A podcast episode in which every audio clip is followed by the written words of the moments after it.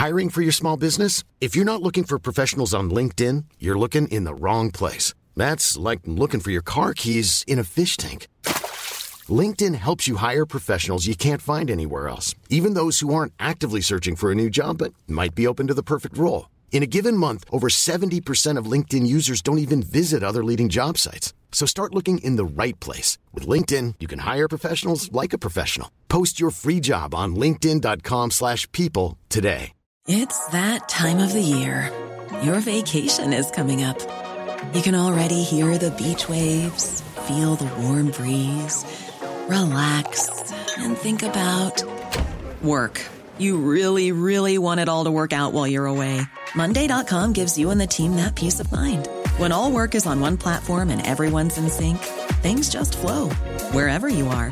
Tap the banner to go to Monday.com.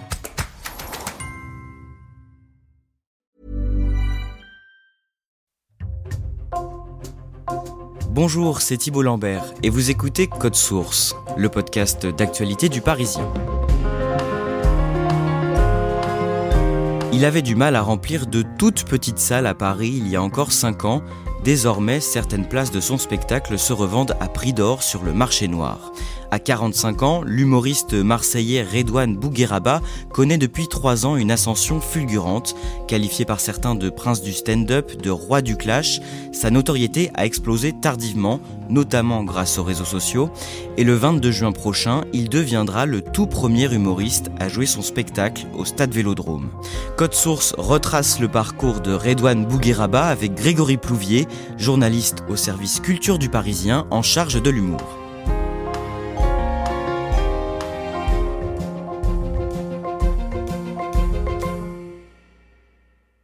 Grégory Plouvier, le lundi 20 mars 2023, vous êtes en reportage devant l'Arkea Arena de Bordeaux. Quelques minutes avant le début du spectacle de Redouane Bougueraba, vous interviewez des spectateurs qui sont en train de s'installer. Quelle est l'ambiance sur place? Bah, Déjà, il y a beaucoup de monde, il y a à peu près 6000 spectateurs qui sont en train de s'installer. Il y a quelque chose qui est particulier, c'est que la scène est en mode central, elle est au beau milieu de ce qui est l'équivalent d'un zénith. L'ambiance est assez électrique. Les gens euh, ont envie que Redouane arrive sur scène. Dans la salle, il y a une jeune femme qui s'appelle Elisabeth qui est venue avec son mari. Elle est au premier rang et elle l'a prévenu. Tu vas voir, Redouane, il va te défoncer. Alors vous nous raconterez comment s'est déroulée cette toute première date de l'humoriste dans une grande salle, mais d'abord, vous allez nous retracer son parcours. Redouane Bougueraba est né le 16 juin 1978 à Marseille. Dans quel milieu est-ce qu'il grandit? Il grandit dans le Panier, c'est un quartier typique de Marseille, hein, pas très loin du centre-ville. Quartier qui est populaire plutôt à la base et qui euh, devient un peu euh, bourgeois bohème avec le temps. Lui, il grandit dans une famille avec, euh, trois frères et, une sœur. Son père est patron d'un bar-restaurant dans le panier. Il grandit dans une éducation euh, assez stricte. Il va à l'école euh, chez les bonnes sœurs à Notre-Dame de la Major. Et il dessine sur son carnet des caricatures de ses profs, de ses camarades pour faire marrer ses copains. Il raconte qu'au collège, il est marqué par un rendez-vous chez une conseillère d'orientation. Qu'est-ce qu'elle lui a dit? C'est une certaine Madame Chopard. En gros, elle lui dit, euh, voilà, euh, vous me parlez, euh, jeune homme, de, de métier artistique, ayez plus les pieds sur terre, et si vous envisagez plutôt d'être carrossier, d'être charcutier, ou alors d'être dans un métier de la sécurité, quelque chose de beaucoup plus concret, d'avoir les pieds sur terre. Et lui, voulait faire quoi? À la base, il voulait être footballeur. Après, à cause de son embonpoint, il a un peu arrêté cette voie-là. Et surtout, il voulait être artiste, comédien, jouer au cinéma. C'était un peu ça son rêve à l'époque. Redouane Bougueraba fait des études de sciences économiques qu'il lâche assez vite pour se lancer dans le stand-up. Il fait quelques scènes ouvertes à Marseille et en parallèle, il vit grâce à des petits boulots. Oui, il raconte même qu'à l'époque, euh, il est un peu sur euh, une fine euh, ligne entre le légal et le pas légal.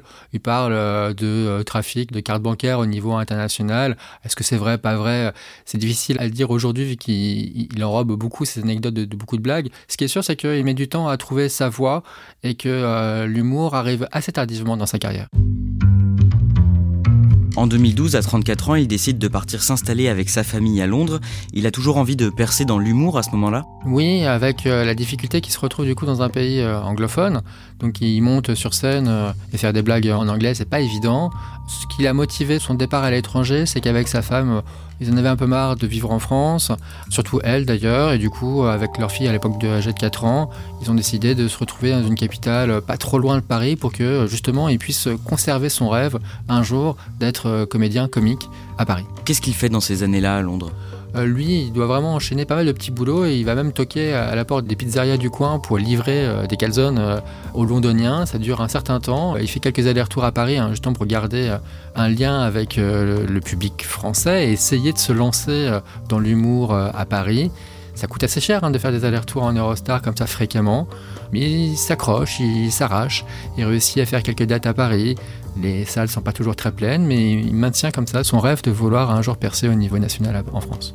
À partir de 2015, même s'il vit toujours à Londres, l'humoriste décide de se produire uniquement à Paris. Il passe aussi des castings pour des rôles au cinéma. Comment ça se passe? Bah, Pas très bien. Déjà, on lui renvoie euh, son accent euh, au visage en disant voilà, avec un tel accent marseillais à couper au couteau, tu trouveras pas des rôles euh, très facilement. Et l'autre difficulté, bah, c'est son nom à consonance étrangère. Il s'appelle Redouane Bougueraba. Son père est d'origine algérienne dans les castings, on lui dit qu'il n'est pas assez typé pour euh, jouer des rôles d'arabe sur l'écran. Donc il est un peu euh, pris comme ça dans un étau et assez impuissant par rapport à, tous les refus qu'on lui oppose à l'époque. L'année suivante, en 2016, deux de ses frères, Hakim et Hichem Bougueraba, se font remarquer en lançant une web série sur YouTube. C'est quoi cette web série ça s'appelle les SECPA. Ça parle des élèves qui sont en filière SECPA, donc c'est euh, traditionnellement des élèves qui sont en difficulté et qui euh, vont se retrouver dans des euh, voies de garage pour aller vite. Et c'est une comédie assez potache. Bonjour SGAG, bonjour les SECPA. Ça va encore Dans quelle classe toi? Moi, je suis surveillant. CM2, c'est Madame Pompinette. Non, je suis un vrai surveillant. Mais les trouve vous ces surveillants je prenais près d'un carrefour au rayon hamster. Toi aussi, tu recevais un rongeur. Ça devient rapidement une espèce de carton. Donc les deux petits frères de Redouane qui se retrouvent à la tête d'une web série vraiment très populaire. Et un an plus tard, c'est son grand frère, Ali Bougueraba, qui remporte le Molière de la meilleure mise en scène. Ali, c'est un peu le théâtreux de la fratrie. C'est celui qui, dès les années 2010, euh, lance des sols en scène à Avignon, qui est remarqué. Et là, c'est sur un spectacle autour de la trajectoire d'un Marseillais très connu, Yves Montand, qu'il remporte euh, un, Molière, donc une distinction euh, ultra euh, prestigieuse. Dans le parcours de Redouane Bougueraba, il y a une constante, c'est qu'il est un peu, le, un peu le vilain petit canard de la famille. C'est-à-dire que les autres ont fait des études, réussissent assez vite dans leur parcours, et lui, il a à peu près 40 ans et il n'a pas encore percé. Justement, pendant ce temps, comment se déroule sa carrière dans le stand-up à Paris? C'est un peu compliqué parce qu'il essaie de lancer son spectacle euh, dans la capitale euh, et des salles de 120 à 130 places, il les remplit euh, pas à l'époque, même à moitié. Donc c'est vraiment assez laborieux alors que il écume les comédie clubs, mais ça ne décolle pas véritablement. Vous, vers 2018, vous le voyez plusieurs fois sur scène dans des plateaux de comédie club. Alors il est comment sur scène? il est euh, immédiatement euh, sympathique. C'est ça la première chose. C'est-à-dire qu'en une phrase, il te met le public dans sa poche, mais instantanément. Il a une tchatch XXL. Il y a un sport international dans votre métro, c'est la fraude. Tu as vu, tu achètes ton ticket, tu mets ton ticket à 1,80, tu vas pour passer, il y a un mec qui arrive derrière toi. Clac Le mec, il vient. il te fait dans l'oreille, je peux passer avec vous. Frère, tu viens de me violer. Tu rentres à l'intérieur de moi. Bien sûr que je peux te faire rentrer à l'intérieur du métro. Je vais te présenter ma mère. On va faire voyage en terre inconnue. On va même au bled si tu veux et c'est quelqu'un qui n'hésite pas à euh, franchir euh, la ligne jaune, des terrains sur lesquels il, est parfois difficile à aller, lui il y va euh, pieds joints, et comme il dégage une sympathie énorme, on lui passe tout. On se dit jamais que il pense véritablement ce qu'il dit, parce qu'il y a toujours de la bienveillance, il y a toujours de l'amour dans les pires pics qu'il peut envoyer à son public ou, à lui-même. Il y a une grande part d'improvisation dans son travail Ça, c'est véritablement l'une des caractéristiques de Redouane Bougueraba. La plupart des artistes de stand-up savent improviser. Lui, c'est véritablement son atout majeur. C'est-à-dire que l'improvisation dans son spectacle, c'est parfois presque la moitié du show. C'est énorme. Toujours à cette période, à la fin des années 2010, il décide de se faire filmer lorsqu'il improvise sur scène. Pourquoi il décide de faire ça? Bah, à l'époque, euh, tous les humoristes cherchent euh, des formats vidéo qui fonctionnent. La difficulté pour les comiques, c'est que donner un sketch sur les réseaux sociaux, c'est donner un bout de soi-même, parce que c'est du coup c'est des blagues qui ne fonctionneront plus sur scène, vu qu'elles auront été quelque part éventées. Lui, il trouve la bonne idée, c'est de se filmer sur scène durant ses impros. Pourquoi? Parce qu'elles sont différentes tous les soirs. Du coup, ça lui permet de donner quelque chose au public, mais qui ne lui coûte pas, parce qu'il ne va pas le réutiliser le lendemain dans son spectacle. Donc, il a cette idée de filmer ses improvisations et d'en faire véritablement sa carte de visite. Au mois d'août 2019, il apparaît dans l'un de ses premiers rôles au cinéma dans La vie scolaire, un film signé Grand Corps Malade sur la vie des surveillants d'un collège. Il est comment dans ce film? Il est drôle. il est drôle, il joue euh, effectivement un prof de PS euh, un peu euh, dépassé par les événements, qui a beaucoup de tchatch et qui n'a pas l'air d'avoir le physique de l'emploi, à savoir quelques kilos de trop, et c'est pas lui qui va être le premier à, courir sur la piste d'athlétisme. Et voilà, ça répartit, ça tchatch, font mouche sur le grand écran. Vous pouvez pas faire du sport normal de temps en temps comme tout le monde? Vous voulez quoi? Que je fasse du ping-pong comme dans tous les collèges, c'est ça? Eh ben c'est très bien le ping-pong. Moi ça me va très bien. J'ai compris. On va faire du ping-pong.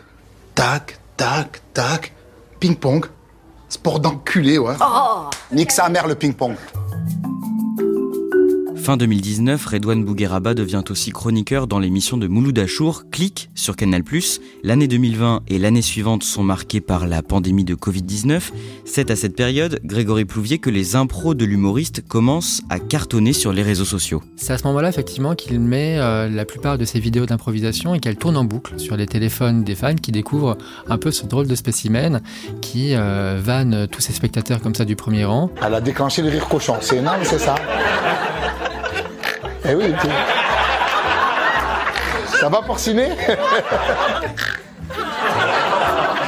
C'est la meilleure, elle, je sais pas ce que je vais faire de toi. Il y a ça, plus euh, les premières parties euh, de Gad Elmaleh qu'il fait euh, dans la foulée. Il se passe quelque chose. le nom de Redouane Bougueraba commence à, à, circuler davantage dans le milieu des fans d'humour. Alors qu'est-ce qui fait la particularité de Redouane Bougueraba Qu'est-ce qui fait tant rire les internautes? Sa marque de fabrique, c'est vraiment de clasher le premier rang, c'est-à-dire qu'il regarde tous les spectateurs du premier rang et que ce soit sur leur physique, sur euh, une répartie qu'ils vont avoir, c'est de euh, se moquer d'eux, alors gentiment, mais de se moquer d'eux parfois euh, assez, assez violemment. Et, qui c'est qui m'aime bien des deux? C'est moi qui ai pris les C'est toi qui as pris les Elle me connaissait pas si, si, si, vous vraiment? Oui, mais pas, pas devant. Pas devant comme ça, c'est trop choc devant. eh ouais, là, tu vas déguster, cousine. Hein.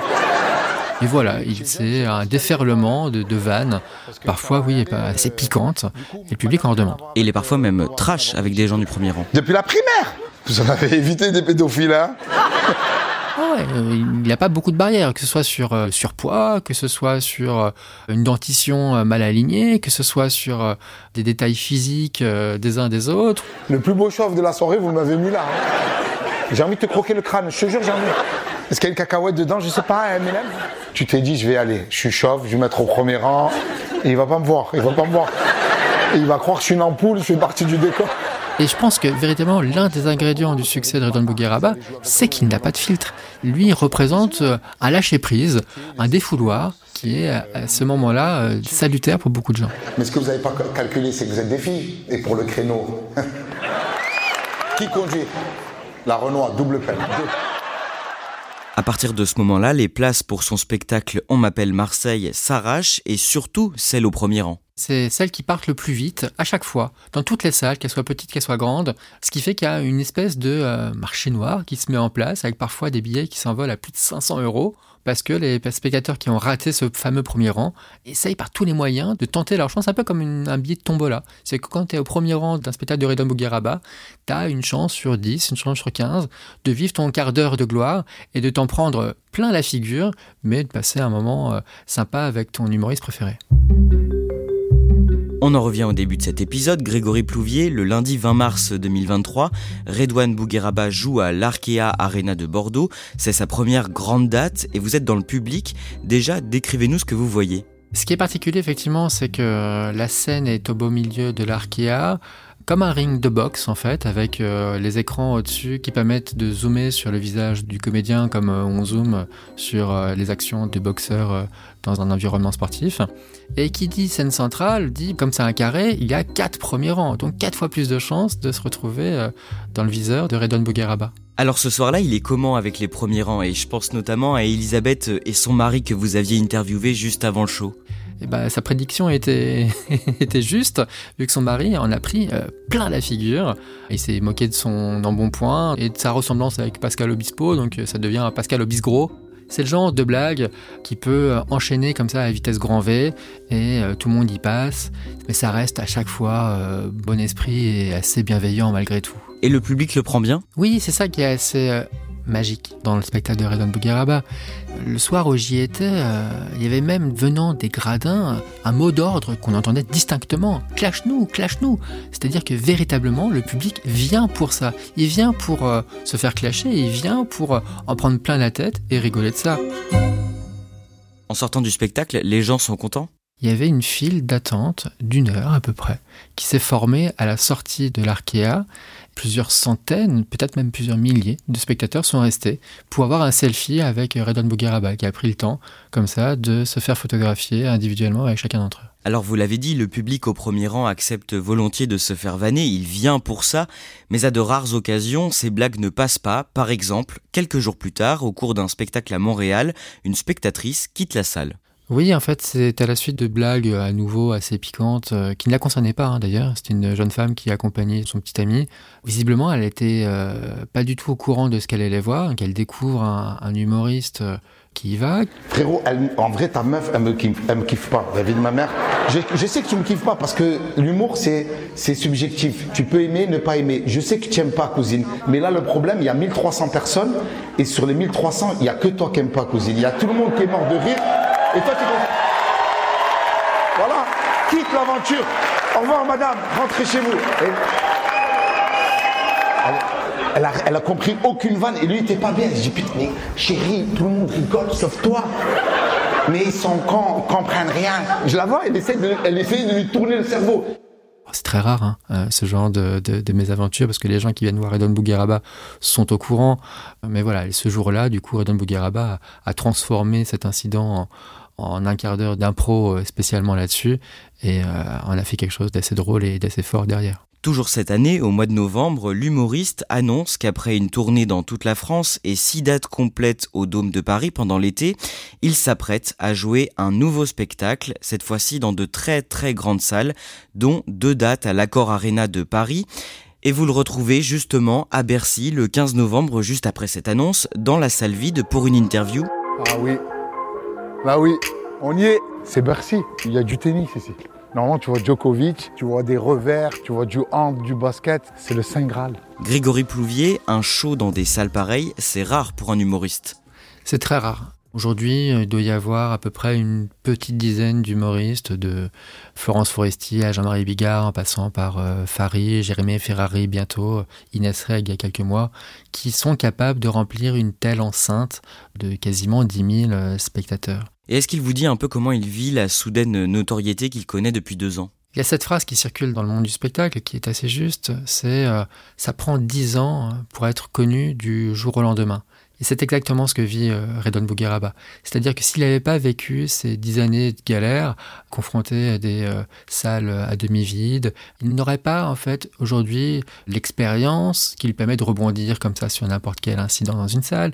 Il n'aurait pas le cuir assez épais pour euh, tenir aujourd'hui des jauges exceptionnelles comme celle qu'il va bientôt avoir face à lui. Après, de manière plus pragmatique et plus prosaïque, il y a un, alignement des planètes. Je pense qu'avec son son côté euh, grenade dégoupillée, ça fait du bien d'avoir une liberté totale dans un contexte qui est ultra anxiogène où on a parfois un peu peur de dire quoi que ce soit sans être taxé de ci, de ci, de ça. Du coup, ça permet un, lâcher prise qui fait du bien aux gens. Il n'a pas peur aujourd'hui d'être dépassé par cette célébrité? C'est sûr qu'il est devenu euh, numéro un des ventes en humour euh, très rapidement. Donc euh, je lui ai posé la question lorsqu'on était à Bercy, est-ce que tu n'as pas peur d'attraper la grosse tête? Il répond, bah, comme toujours, par une pirouette en disant que lorsqu'il rentre à la maison, il y a ses filles et sa femme qui sont toujours là pour le remettre un peu les pieds sur terre et que bah, qu'il hésite à retourner euh, de la pelouse plutôt que de se mirer dans le reflet du miroir. Après, euh, il a attendu ça tellement longtemps, ce succès-là, que euh, je pense qu'il a surtout une envie, c'est de faire fructifier ce succès et pourquoi pas de l'emmener dans un étage euh, supérieur qui pourrait être le cinéma. Hein.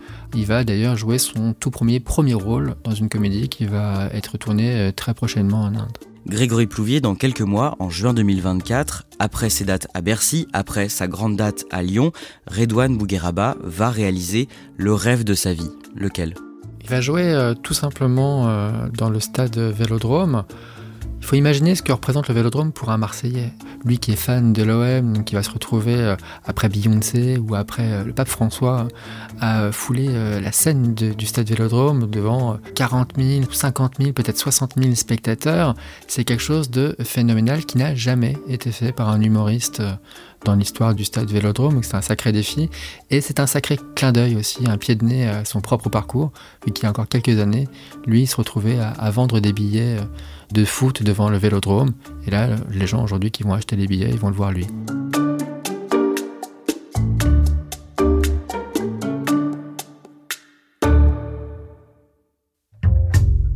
Merci à Grégory Plouvier. Cet épisode de Code Source a été produit par Raphaël Pueyo et Clara Garnier Amourou.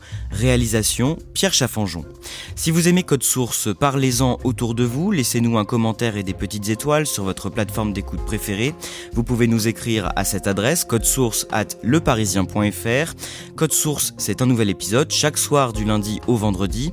Et le samedi, ne ratez pas Crime Story, le podcast de faits divers du Parisien.